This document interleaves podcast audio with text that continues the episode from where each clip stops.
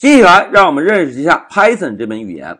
同学们，作为 Python 的程序员啊，我们每个人都应该记住这样一句话，就是“人生苦短，我用 Python”。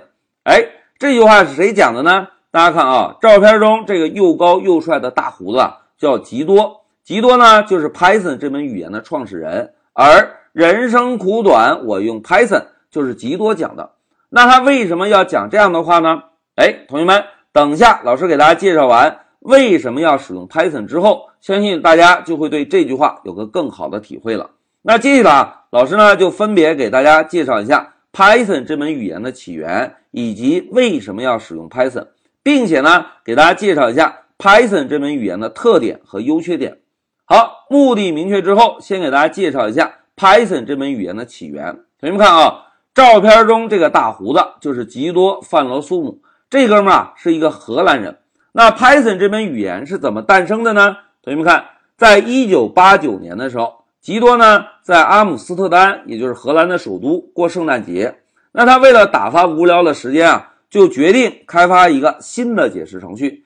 那有了想法之后呢，就立即行动。等圣诞节结束之后啊，Python 这门语言第一个解释器的原型就诞生了。哎，同学们感觉一下，什么叫做牛人啊？有一个想法，想写一个新的解释程序，于是说干就干。圣诞节几天时间结束之后，Python 的第一个解释器原型就已经产生了，真的是很牛，对吧？那吉多这哥们儿又是因为什么原因决定开发一个新的解释程序呢？来，同学们继续看啊，当时啊，吉多呢是在参加一个叫做 ABC 语言的研发。ABC 这个语言啊是一个教学语言，主要呢。针对的是非专业的程序员而设计的。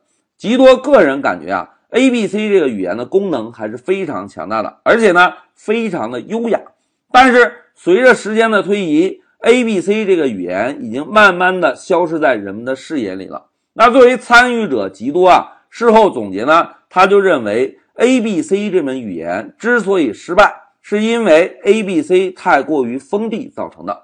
所以吉多在设计 Python 的时候。就决定不走 A B C 的老路，要开创一个新路。于是呢，在一九八九年圣诞节期间，是不是开发了一个原型，对吧？在之后呢，吉多用了一年左右的时间，把 Python 的原型进行了优化。在一九九一年的时候啊，他呢就把 Python 的解释器在互联网上开源了，也就是把所有的源代码都公布了。同学们，Python 的解释器啊是用 C 语言来设计的，并且啊。Python 的解释器具有非常好的可扩展性，所以可扩展性就是世界上其他的成员看到 Python 这门语言之后，觉得哎这个功能不能满足我的需要，那怎么办呢？就在极多开源的源代码基础上进行改进，改进之后呢，把改进的代码提交给极多，极多进行审核，然后合并。同学们试想一下，这种方式是不是可以让全世界的人？一起来参与 Python 这门语言的改进，对吧？那因此啊，随着时间的推移，在现在的今天，Python 呢已经是一个非常强大和流行的语言了。好，介绍了起源之后，再给同学们介绍一下 Python 的名字的由来。同学们，Python 这个单词啊，翻译过来是蟒蛇的意思。那吉多为什么起了一个这么奇怪的名字？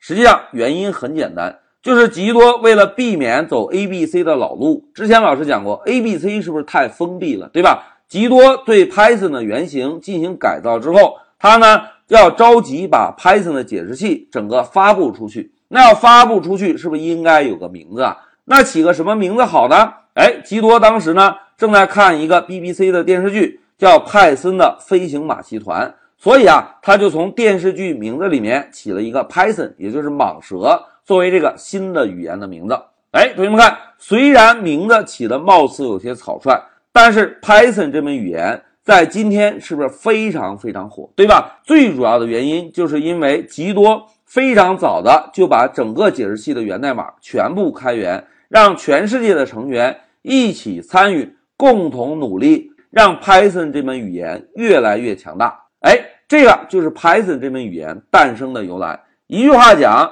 有一个牛人，为了打发无聊的时间，决定写一个新的解释程序。那于是呢，就在圣诞节这几天写了一个 Python 的原型。写完之后，用了一年时间优化，然后立即把它开源出去，让全世界的成员共同努力，打造了一个今天非常非常强大的语言 Python。好，讲到这里，老师就暂停一下视频。